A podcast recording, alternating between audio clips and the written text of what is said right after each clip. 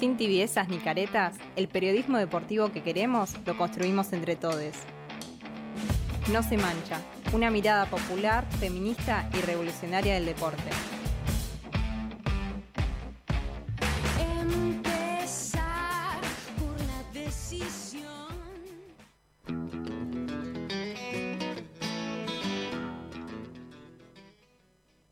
Y seguimos al aire de la No Se Mancha. Eh, bueno, en este bloque eh, vamos a estar hablando de deporte y política.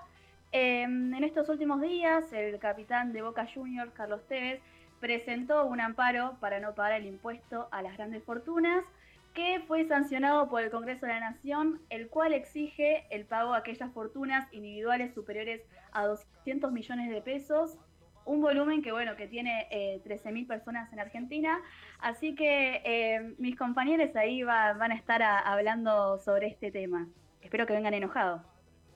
Sí, nos acaban de, pinchar en, la pequeña, en la pequeña pausa para que, para que nos enojemos. Y me parece que tiene bastante sentido enojarse porque estamos hablando ni más ni menos de, de un personaje que a lo largo de los cuatro años de macrismo eh, no fue ni más ni menos que uno de los socios de los saqueadores de la República Argentina, ¿no?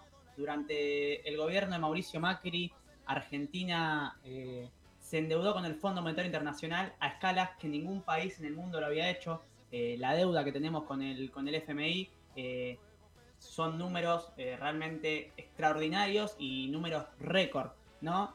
Sin contar que, que esa deuda que, que se pidió no fue destinada, vamos a mezclarlo un poquito ya que estamos así en la previa, con la educación, ¿no? Que eh, a los macristas hoy en día que tienen, parece que tienen la cara de piedra, les gusta hablar de, la educación y los chicos y las chicas en las aulas, bueno, eh, el empréstito con el Fondo Monetario Internacional fue concretamente destinado a la fuga de capitales y eh, a la campaña de Macri 2023 eh, y Vidal en la provincia de Buenos Aires, ¿no?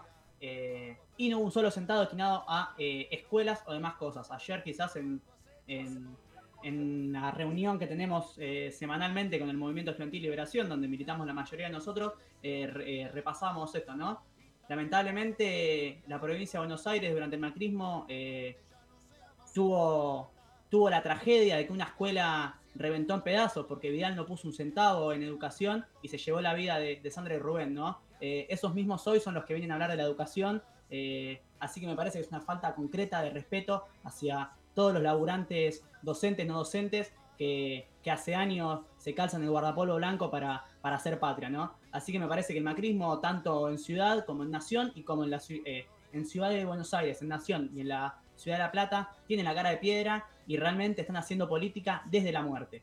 Bueno, perdón, me parece que, que arranqué y me enojé un, poqueci- un poquito sin, sin contar eh, el aporte de las grandes fortunas respecto a todo, pero me parece que es algo que corresponde saberlo si estamos hablando de deporte, estamos hablando de cualquier cosa, porque la realidad es que la de plata que, que, nos han deudado el macrismo es algo que, que nos afecta todos los días de nuestra vida, a nosotros, a nuestros hijos y a nuestros nietos. Entonces me parece que es algo que siempre hay que remarcar. Ahora sí, me- metiéndome un poquito con, con la situación concreta de, del no pago al aporte solidario, que es una sola vez, ¿no? A las grandes fortunas.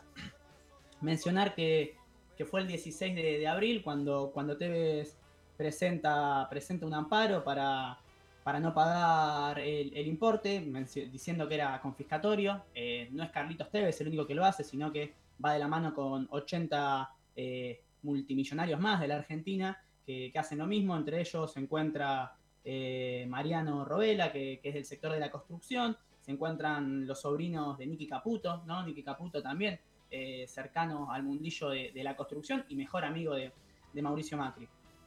Eh, así que bueno, hoy hay una medida cautelar y, porque definitivamente hay gente que presentó ante este amparo y hay gente que no va a pagar, ¿no?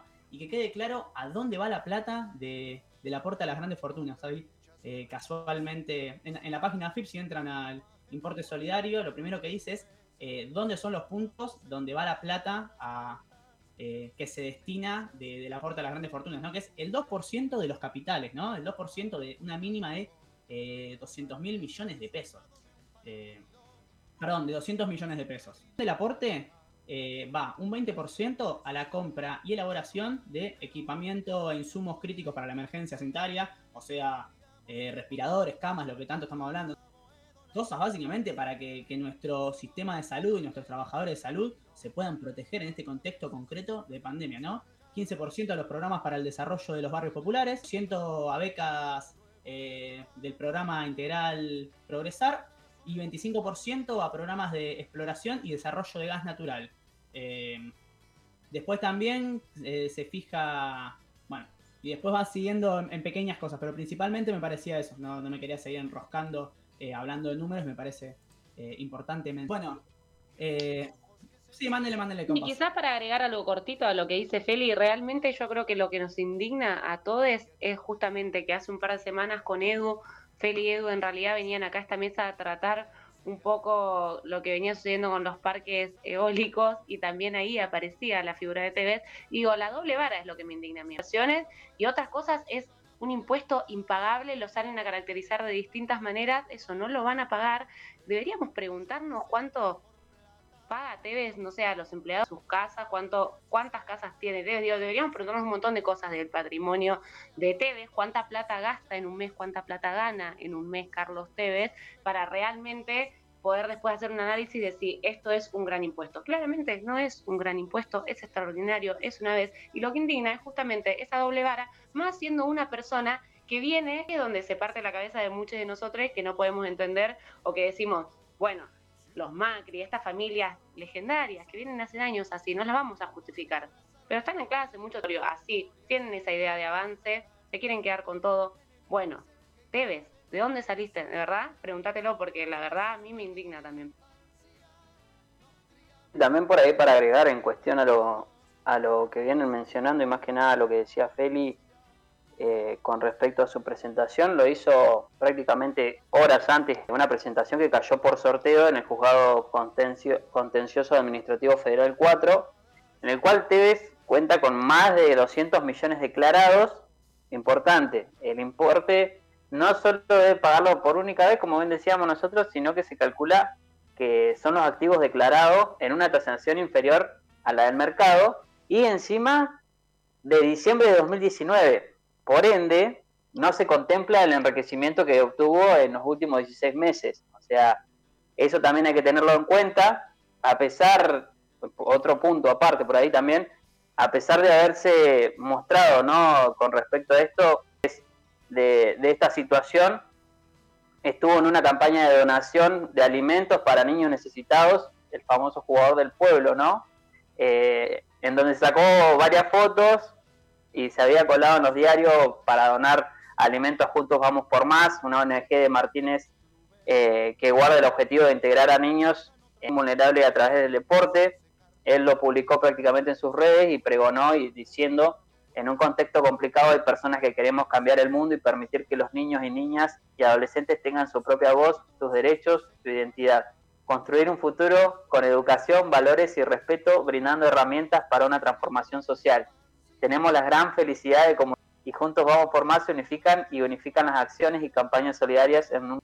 Entonces como ahí es donde también vemos la doble vara que tiene este personaje, ¿no? Que delante de las redes sociales y obviamente sabemos por ahí qué hay detrás de estas ONG porque no es el único que está eh, por ahí limpiando plata en, en ciertos en ciertas ONG, sino que después, prácticamente 48 horas después, nos quiere pagar eh, el impuesto que venimos mencionando. Y es una cosa de no creer porque ahí te ves lo, ahí ves lo, lo falso que es su, su es eh, su idea, la de simplemente mostrar una fachada y después salirse con la suya por atrás. Pero por suerte eh, hay espacios donde militamos y tratamos de, de, de vincular las cosas para poder entenderla y para poder eh, mostrarle a la gente lo que está sucediendo realmente y que no es siempre en Instagram, en Twitter o en Facebook, en las redes sociales en general, ¿no? Yo sí, quizás. eh, como decían, Mándale, igual Valen. quería agregar algo chiquitito. Eh, que sí, que suena, eh, se contradice todo el tiempo y suena re contradictorio que un pibe que salió de la más profunda pobreza se niegue a contribuir con los que menos tienen, ya que como previamente mencionamos, eh, la recaudación de grandes fortunas va a ser destinada a los sectores más vulnerables eh, afectados por la pandemia.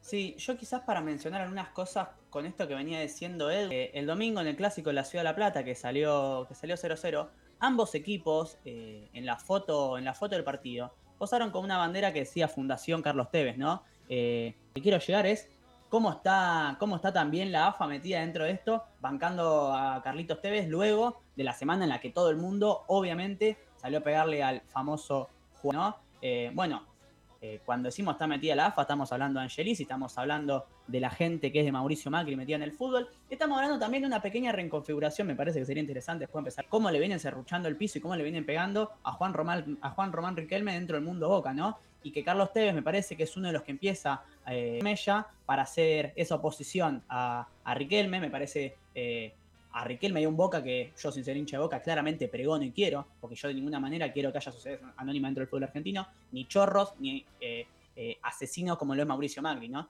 Entonces me parece eh, que queda claro que Tevez arranca a ser ese personaje que se empieza a meter a disputar en el mundo, en el mundo Boca.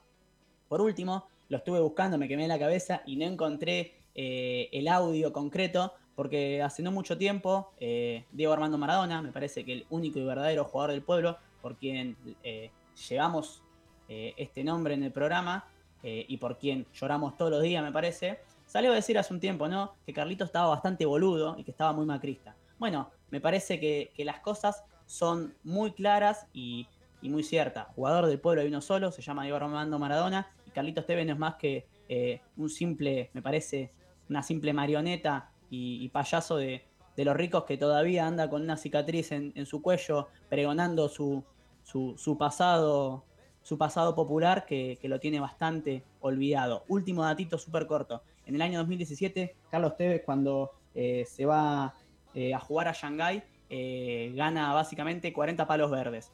Eh, el aporte a las grandes fortunas, los 200 millones de pesos son equivalentes a 2 millones de dólares. Bueno, en el año 2017 Tevez gana 40. Eh, para que seamos claros con qué es lo que no quiere pagar, que iría destinado al pueblo argentino. Nada más. Sí, bueno, como dijiste, Carlos Tevez está muy lejos de ser el jugador del pueblo, porque el aporte solidario propuso 17 millones de dólares para los parques eólicos y ser eh, socio de Mauricio Macri. Eh, y como dijiste, jugador del pueblo hay uno solo, que es más, más que nada ni nada menos eh, que Diego Armando Maradona. Y nos vamos a una pausa y seguimos más con No se mancha.